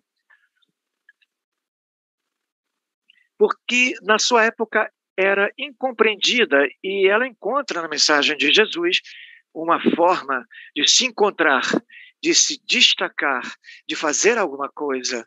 Então, é por isso que é, existe a visão que eu tenho de uma mulher líder e que, de certa forma, ela soube é, de que forma, em algum momento, ficar em silêncio e em que momento agir. Mas isso é uma reflexão que eu faço, é, o que eu tenho feito ao longo desses 10 anos que eu trabalho em Magdala, lendo várias fontes primárias secundárias, alguns documentos também de historiadores contemporâneos que analisam a figura de Maria Madalena, e eu não achei, de fato, nada que me dê mais pistas é, tentando explicar se de fato entre Maria Madalena e Jesus existisse alguma relação a mais, como é, demonstrado no livro do Código da Vinci. Marcela, realmente o tema que você escolheu é, é, é simplesmente apaixonante, muito controverso. Eu espero que essas seis aulas é, cheguem né, para abordar esse assunto tão abrangente. Eu queria dizer a você que existem muitas, milhares de perguntas. Aproveito para dizer os que, somente para os que pertencem à plataforma Moria College, eles têm acesso às, às aulas, às aulas, às aulas todas durante um ano. Eles poderão ter acesso às aulas, eles vão poder ir para frente, ir para trás, poderão uh, compará-los com outros evangelhos, enfim. E eu recomendo muito uh, essa questão das aulas para eles, né? Porque estará à disposição deles. E por outro lado, Marcela e os nossos professores, eles entram nas plataformas e respondem os alunos pelo chat. Então, Marcela, você vai ter o desafio de responder em português, ah, você vai poder responder em espanhol sem problema, as pessoas vão entender você, mas vocês poderão fazer qualquer tipo de perguntas que vocês quiserem é, e que forem importantes para o assunto. É, e eu realmente posso testemunhar que ela fará isso com muito prazer. É, eu apenas eu gostaria de dizer a vocês que é, eu queria só contar com a paciência de vocês, porque eu contestar, eu responderei com muita paciência, com muito carinho, e eu vou responder todas as dúvidas de vocês, porque inclusive são coisas que me ajudam a continuar me questionando qual seria o trabalho do pesquisador. Sempre vou refletir sobre isso. As perguntas de vocês vão me ajudar muito para poder é, compreender algumas coisas. Às vezes eu posso até dizer, olha, segura um pouco, deixa eu continuar pesquisando nesse quesito, porque eu não faço ideia. Então, por isso, eu peço a vocês que tenham essa paciência, essa confiança comigo, porque eu vou entrar na plataforma é, em espanhol e em português e eu vou responder com muito carinho a vocês. Perfeito? Então, você somente os que são membros do Moria College e que têm também à disposição a gravação dessas aulas todas, eles vão poder perguntar a você, interagir com você. Eu encorajo vocês para fazer o debate entre vocês com respeito à questão de educação, eh, de uma maneira muito educada, é claro, sobre todas essas questões, porque nós, como você bem falou, estamos criando uma comunidade de pessoas muito com, com, com muitos desejos, com muita vontade de conhecimento, e às vezes ficamos a vida inteira nos questionando algumas coisas e não temos oportunidade de falar ou de estudar sobre isso. E eu também falo para as pessoas que se conectaram pelo YouTube, se eles tiverem alguma pergunta, eles podem fazê-la. E nas minhas redes sociais, o Facebook, eu eh, apareço como Marcela Zapata Ifen Mesa. E em Twitter, podem me achar com HZM. Então, com muito prazer, eu vou responder a vocês lá eh, nessas redes sociais, nas minhas redes sociais. Eu espero ter é, despertado o interesse de vocês que, e que as pessoas que estão nos ouvindo e que não façam parte da comunidade de Moria College façam parte da comunidade Moria College, entrem com, fiquem uh, conosco, porque com certeza nas próximas seis aulas muitas dessas expectativas vão ser resolvidas. Bom, eu quero lembrar a vocês, aos que não fazem parte da Moria College, se quiserem ficar mais um tempo para falar sobre a proposta acadêmica e educacional que nós estamos oferecendo como Moria College, por favor, fiquem conosco, porque vamos responder-los para vocês, vamos responder essas dúvidas. Os que são, os que formam parte, os que fazem parte uh, da Moria College não precisam ficar, porque eles já têm acesso à plataforma, eles não vão precisar ficar ok? Eles têm todas essas é, palestras à disposição dentro da plataforma do Murat College. Marcela, muitíssimo obrigado pela sua presença e vou ficar esperando com muito carinho suas próximas palestras. Nos vemos no próximo domingo. Muito obrigado aos membros e aos não membros também. Nos vemos na próxima aula e os que não são membros, por favor, fiquem um pouco comigo aqui. Muito obrigado. Obrigado, Marcela. Obrigado você, Ariel. Boa noite.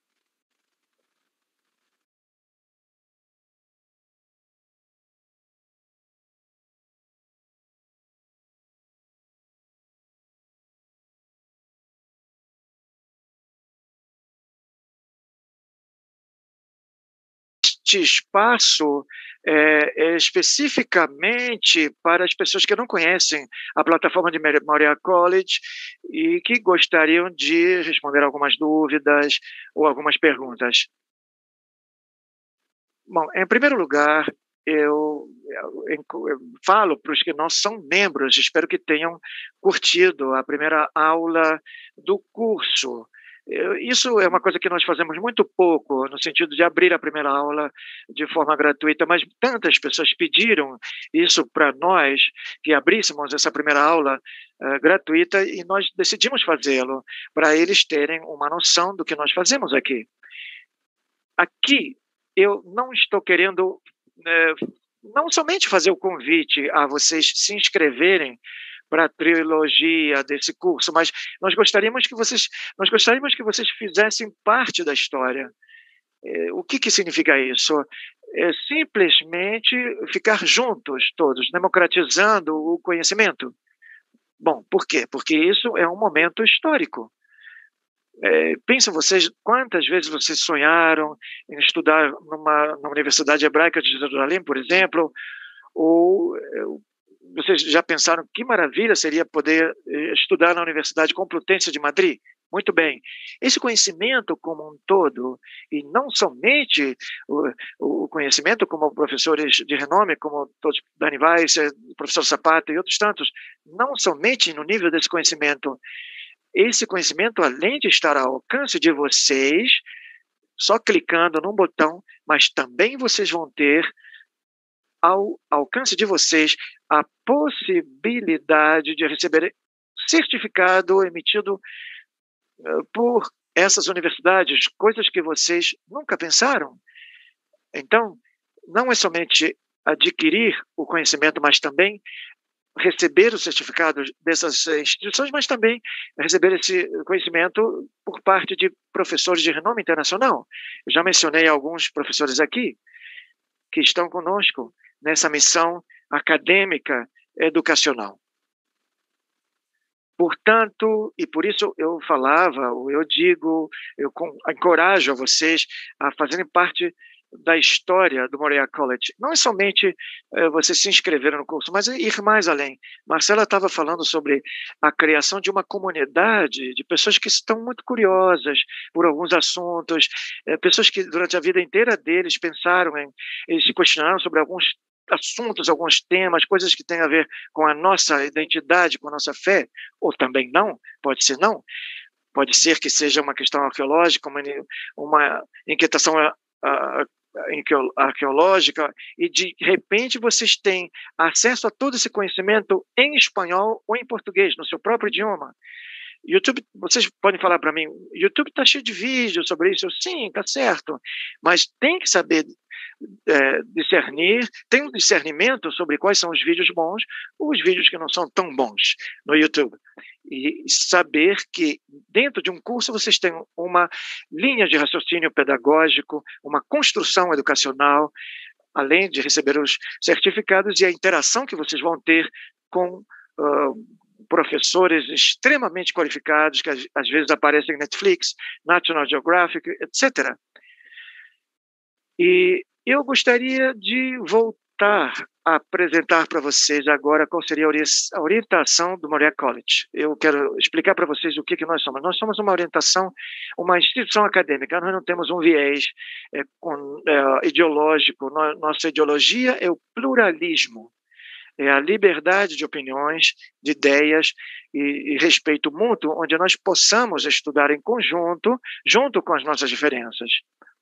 Nós desenvolvemos cursos online, temos uh, os presenciais aqui em Israel quando acabar a pandemia, mas temos cursos online também uh, em ideologia, em história, em arqueologia, partindo de uma perspectiva acadêmica, para que vocês tenham uma visão mais objetiva desses assuntos, de maneira geral. Nós temos o suporte acadêmico de diversas universidades de renome, uh, renome internacional, a Complutense de Madrid, a Mackenzie de Madrid, a Anágua do México, a Hebraica de Jerusalém. Então, eu gostaria de apresentar a vocês, de novo, os que já viram e os que não viram, a plataforma ou a proposta da trilogia de mulheres na Bíblia. Eu vou compartilhar a minha tela com vocês. Peço desculpas antecipadamente com o nosso público que fala português porque aparece aqui em português, mas nós temos a mesma página, aparece já a tradução em português, inclusive. Se você clicar aqui em cima, você pode ver a página, a mesma, o mesmo site em português. Mas só estou querendo mostrar para vocês e a proposta da trilogia Mulheres na Bíblia. É importante que vocês vejam isso.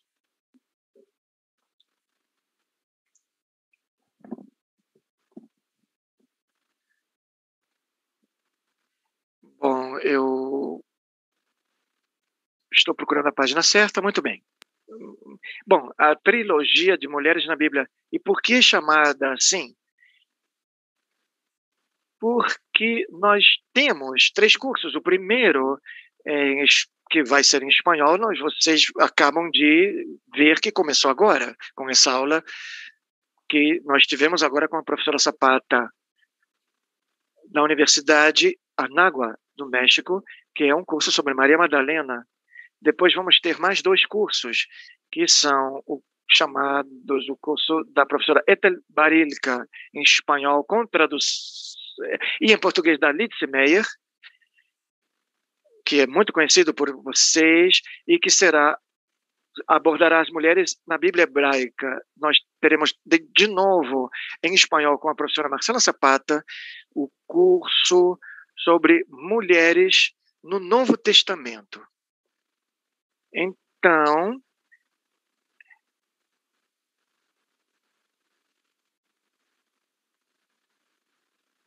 nós vamos ter esses três cursos que vão ficar à disposição nessa trilogia das mulheres. Aqui já estamos entrando na, no, no site. Vou compartilhar a minha tela com vocês, prestem bem atenção nessa parte.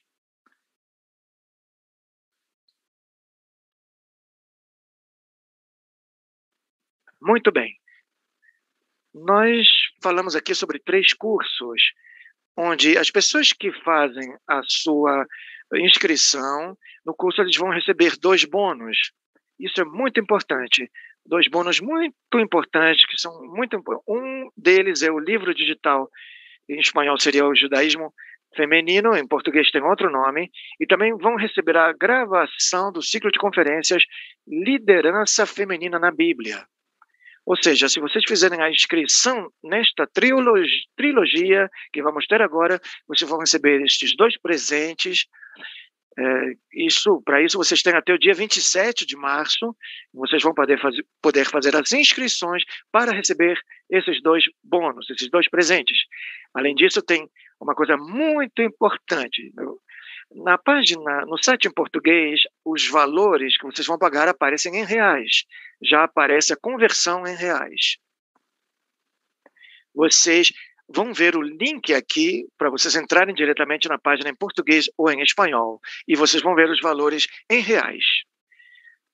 mas eu coloco aqui uh, vocês, por exemplo, o caso da página em espanhol. A trilogia, a trilogia Mulheres na Bíblia tem esse valor aqui, 97 dólares. Pelos três cursos, você paga três, você paga, você tem três certidões, três certificados, 18 aulas. É, vejam vocês que é quase um valor de 30 dólares por curso. É um valor muito acessível. E por que, que nós estamos fazendo isso? Porque nós queremos realmente democratizar o conhecimento entre todos nós.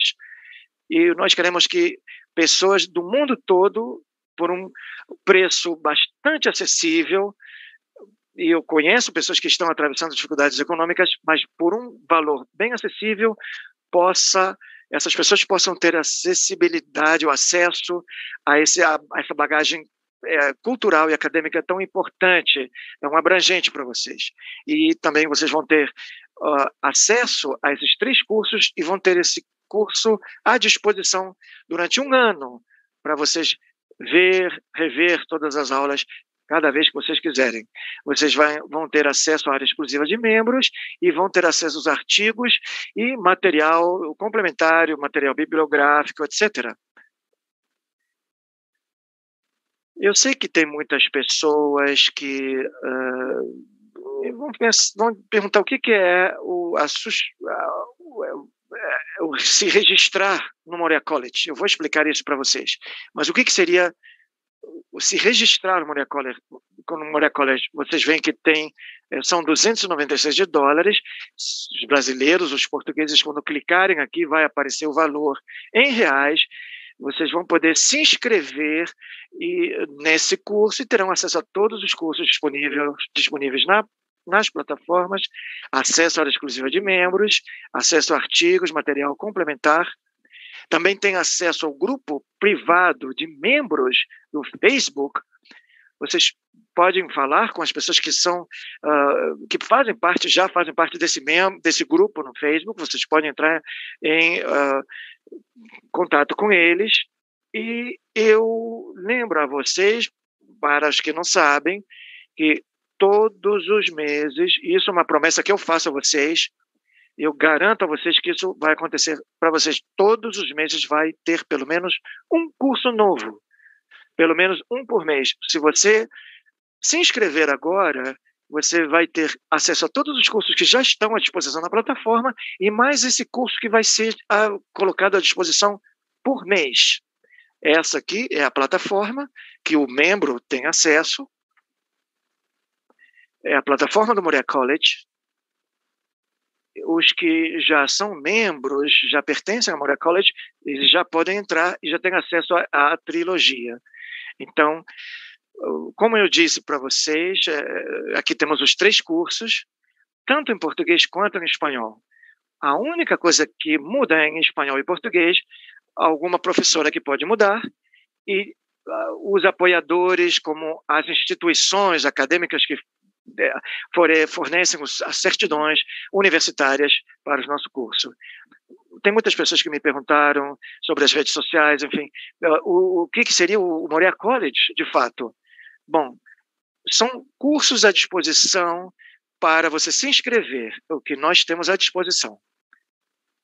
São professores com um altíssimo prestígio, são pessoas, eu me orgulho porque elas, eles formam parte do quadro de professores, o professor Antônio Pinheiro é uma sumidade é, não sei se na China ele é conhecido, mas com certeza no Ocidente inteiro ele é conhecido. Ele tem mais de 50 livros publicados, inclusive em inglês, em outros idiomas, também traduzidos para outros idiomas.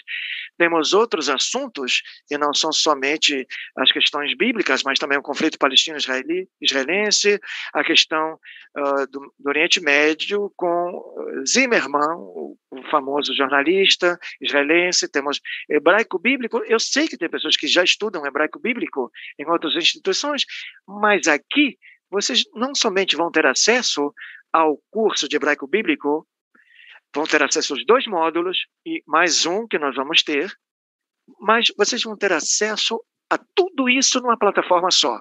O que vocês iriam pagar por um curso de hebraico fora daqui, vocês têm uma gama enorme de assuntos vários que vocês vão poder ter acesso dentro da plataforma do Morea College.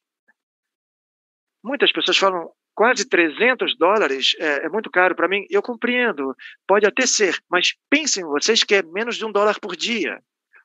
Façam uma transformação para reais, por exemplo, façam os seus cálculos na sua moeda e vocês verão. Vocês podem ver isso na página em português. Então, nós, nós estamos falando aqui de um valor realmente é, muito baixo.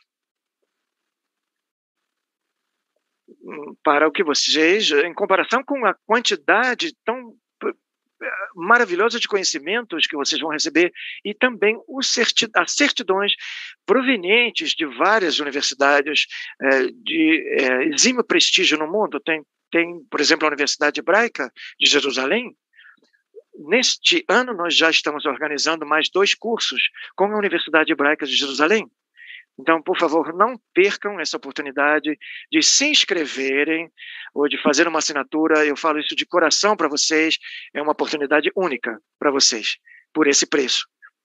E voltando à questão do preço, bom, eu, muitas pessoas perguntam se eu posso pagar isso em parcelas? Posso, pode sim, porque o nosso interesse é levar o conhecimento de uma maneira acessível a todas as pessoas.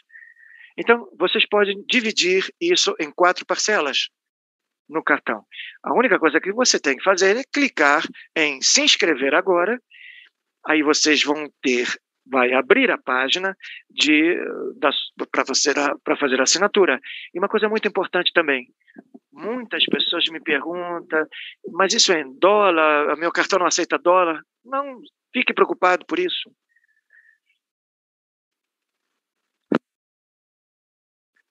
Se eu clicar aqui em cima, isso demonstra que eu estou realmente em Israel e automaticamente o sistema reconhece que o país eh, reconhece o país onde eu estou, o país, o, o, o a, a, clicando aqui já vai fazer a conversão para o país onde eu estou. Mas, por exemplo, se eu quiser ir para a Colômbia, por exemplo, eu clico lá em cima, coloco, coloco Colômbia e já aparece em pesos colombianos, por exemplo. Posso clicar em outro país latino-americano, como o México, por exemplo, e ele vai me dar a moeda do país, em pesos mexicanos, por exemplo. Então, vocês de fato só vão pagar uh, por essa plataforma maravilhosa de cursos maravilhosos aos quais vocês vão ter acesso na sua moeda. E uma coisa muito importante também é que vocês têm uma garantia de 15 dias. Por exemplo, vocês entram na plataforma, fizeram três ou quatro aulas dentro desse curso, vocês não se sentiram satisfeitos, isso pode acontecer até agora. Não conheço ninguém que não tenha ficado satisfeito com nossos cursos, mas pode acontecer. Então, vocês têm a possibilidade de reembolsar o seu valor, você cancela a operação, você recebe o seu valor de volta. Mas nós estamos tão convencidos, nós temos certeza absoluta de que os nossos professores são tão bons e que os nossos, nossos cursos são tão bons, que nós que nós estamos transmitindo um conhecimento tão maravilhoso a vocês que sabemos que ninguém vai desistir. Então, deixamos em aberto esse convite para vocês. Vocês podem entrar, fazer o curso, participar de algumas aulas. Fica 15 dias. Não gostou? Até 15 dias você pode pedir o reembolso. Muito bem, era isso que eu queria compartilhar com vocês é, sobre essa plataforma. E essa era a proposta que eu tinha para vocês de cursos na plataforma Moria College.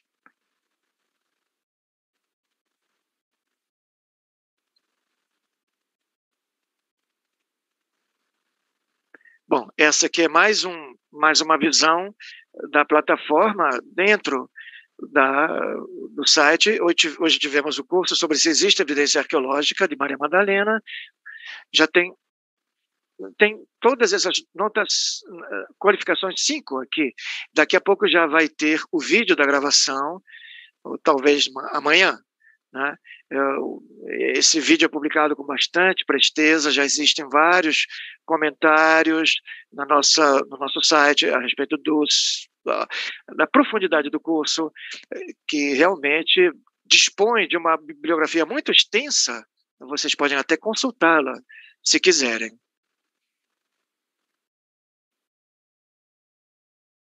Com uma análise científica que, embase, que é o embasamento, o alicerce dos nossos assuntos é, acadêmicos aqui no Moreira College.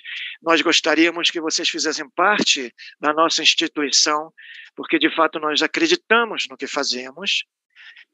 É, de fato, nós temos muitas pessoas que nos apoiam e nos ajudam, nos dá o, o, é, esse suporte e esse ânimo para continuar desenvolvendo vários assuntos. Neste ano, nós vamos desenvolver, eh, se, a pandemia permitir, se a pandemia permitir, nós vamos eh, filmar alguns documentários, vamos fazer cursos sobre diversos assuntos variados, sobre arqueologia e tal. Posso até antecipar para vocês um que já está confirmado. Nós vamos ter um curso sobre o Dr. Daniel Weisson, que é especialista em arqueologia bíblica.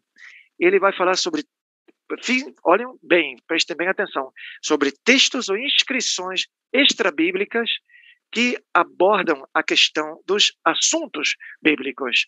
Ou seja, é uma questão exocêntrica e, evidentemente, com o certificado da Universidade Hebraica de Jerusalém. Bom, era isso que eu queria falar para vocês, para os que não são membros do Moreira College. Por favor, nós estamos esperando vocês aqui. Nós queremos que vocês se, se inscrevam e façam parte dessa comunidade que tem muita curiosidade, que tem uma sede de conhecimentos realmente muito grande. Nós, de fato, queremos que façam parte da nossa história. Porque o que nós estamos fazendo aqui é história. Porque em espanhol e em português, material acadêmico, concursos acadêmicos nesses assuntos é, praticamente não existem em outro lugar do mundo. É, e nesse caso é uma espécie de Netflix, é, é uma, é uma espécie de. Uh, são, são assuntos muito abrangentes em Bíblia, na Bíblia, religiões, Israel moderno e tal, coisas que só nós temos. São coisas que vocês não podem perder. Estou falando de coração para vocês. E lembrem-se, em cada curso vocês vão receber certificados. E eu estou falando, inclusive, não sei se tem algum dos membros, dos nossos membros que ficou comigo aqui. Às vezes eu vejo que eles publicam nos Facebook deles, parece uma coleção de, de certidões, há uma competição para ver quem é que terminou o curso, quem tem mais certificados, e realmente com o suporte e o alicerce dessas universidades de renome internacional. Se essas universidades nos apoiam e estão conosco, elas não vão arriscar a sua reputação, o seu nome, se o nosso projeto do Moreira College não é o projeto idôneo nós garantimos a vocês que o serviço de suporte técnico de atenção para vocês vai estar é, com vocês é, diretamente o tempo inteiro. Não é uma máquina, são seres humanos que estão é, na frente dessa questão toda, vão estar sempre ajudando vocês. E o que mais nós possamos fazer para que vocês se sintam satisfeitos, não somente com a questão do conteúdo, mas também com outras coisas. Muitas pessoas me perguntam se uh, precisamos de informação uh, prévia para essa questão. Não, os cursos são livres. Você pode dominar mais ou menos um assunto e você vai. Eu dou a certeza a vocês que vocês vão aprender muito.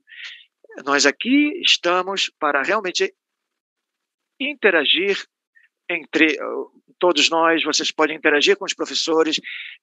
Vocês viram agora as aulas com Marcela, e não somente ela, mas todos os professores entram nos cursos ao vivo, evidentemente, e respondem uh, a quase todas as perguntas que eles possam ter tempo para isso. É geralmente feito no final. Eles me perguntam sobre os horários dos cursos. Eu poderia falar aqui para vocês, eh, eu não vou falar sobre esses cursos cada dia ou cada hora, mas eu vou falar para vocês que são feitos em horários, por exemplo, muito confortáveis para a América Latina. 95% do nosso público se encontra na América Latina. Mas não se esqueçam que os cursos ficaram gravados. Se, por exemplo, você não pode ver porque teve algum compromisso, não fique preocupado. Eles vão estar à disposição na plataforma. Até quando nós vamos ter tempo para nos inscrever? Até o dia 27 de março. Porque é, é nesse tempo que nós é, estabelecemos para dar a vocês aqueles dois bônus, aqueles dois presentes, e são valores realmente muito baixos comparados com outras instituições que vocês possam fazer a comparação. Vocês vão ver que o nosso preço, o que nós estamos oferecendo a vocês, é realmente um valor muito acessível. Até o dia 27 de março, vocês podem se inscrever para ter direito a esses bônus, a esses presentes com esse uh, preço especial. Ingrid pergunta sobre a trilogia. Sim, se você se inscreve na trilogia, você tem um ano. Sempre que você se inscrever em um curso, ou, ou na trilogia, ou na plataforma, em outro curso, você vai ter um ano para ver essas aulas no tempo que você quiser. Tem pessoas que se conecta, conecta o computador com a televisão e às vezes eh, fica o fim de semana inteiro vendo os cursos, porque realmente tem cursos que são é, quase todos os nossos cursos, mas eu não gostaria de ser tão pretensioso, mas eu acho que são realmente excepcionais. Dá vontade de você assistir o próximo episódio, no caso, a próxima aula, porque são assuntos interessantíssimos que nós abordamos aqui. Então, por favor, ousem, não vão se arrepender. E caso vocês se decepcionem ou não gostem, não se preocupem, vocês têm 15 dias para fazer um teste e, sem compromisso, vocês vão receber o dinheiro integralmente de volta na sua conta. Então, eu acho que vale a pena, tenho certeza que vocês vão gostar. É, estou falando para vocês, muitas pessoas que estão em casa agora, e onde vocês vão poder aproveitar um conteúdo de extrema qualidade acadêmica.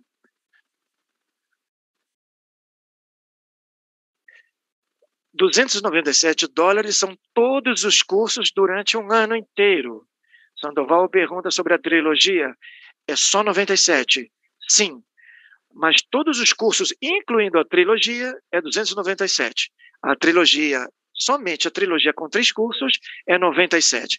Mas se são todos os cursos os que você quer fazer, você paga 297 dólares e terá acesso a todos eles.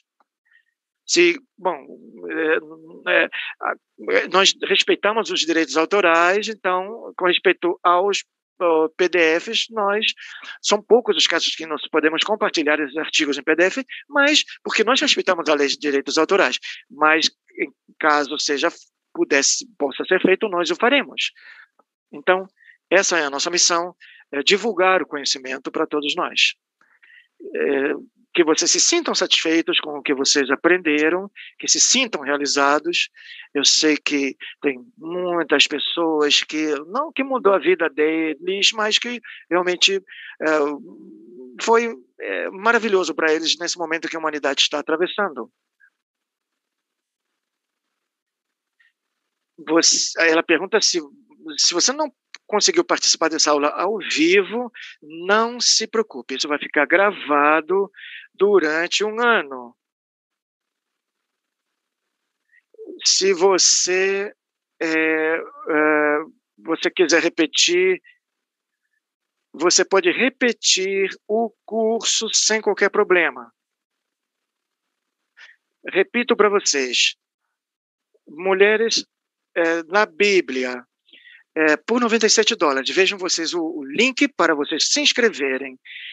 E se vocês quiserem ter acesso à plataforma inteira, nós estamos falando de um valor de 297. Isso inclui também a trilogia, evidentemente. Os cursos de hebraico, por exemplo, que possuem certificado da nossa própria instituição, Moriah International Center, isso é muito importante também. Tem outras coisas que aquele, as pessoas me perguntam sobre o ciclo de conferências de liderança feminina. Vai receber certificado? Porque os que não são membros não receberam. Os que são membros recebem certificados do ciclo de eh, conferências de liderança feminina. Você se associando também vai receber certificado. Se vocês, se vocês se inscreverem, na plataforma você vai ver tudo você vai pagar menos de um dólar por dia. Vejam bem, menos de um dólar por dia, é 0, alguma coisa por dia, e vocês vão receber, eu garanto isso a vocês, Se vocês se inscreverem agora, hum, vocês já vão receber 12 ou 13 cursos que estão à disposição na plataforma, além dos certificados de pelo menos um curso por mês. Então, eu sinceramente acho vale a pena, eu recomendo isso a vocês já, sobre a trilogia. Bom, a trilogia já começou hoje, em português. Nós já começamos, hoje um dos cursos já foi gravado, e no momento em que você se inscreve, e hoje é 24 de março, por exemplo, se você se inscrever agora, eu tenho até 23 de 24 de março de 2022, eu tenho um ano inteiro para rever todos os cursos, caso eu tenha me inscrito, me, uh, feito a minha inscrição na plataforma inteira ou só a trilogia, se eu só assinei a trilogia. Queridos amigos, amigas, eu espero que vocês tenham gostado dessa primeira aula gratuita. Eu gostaria de vê-los todos vocês na, na nossa uh, comunidade do Moria College. Eu vou dar uma, umas boas-vindas maravilhosas para vocês, para todos os que chegarem conosco. Para mim vai ser uma honra tê-los com vocês, compartilhando essa experiência acadêmica conosco. Um grande abraço daqui de Israel e eu espero ver vocês muito rapidamente, fisicamente, aqui em Jerusalém, talvez, e por enquanto, por enquanto, estamos de maneira online.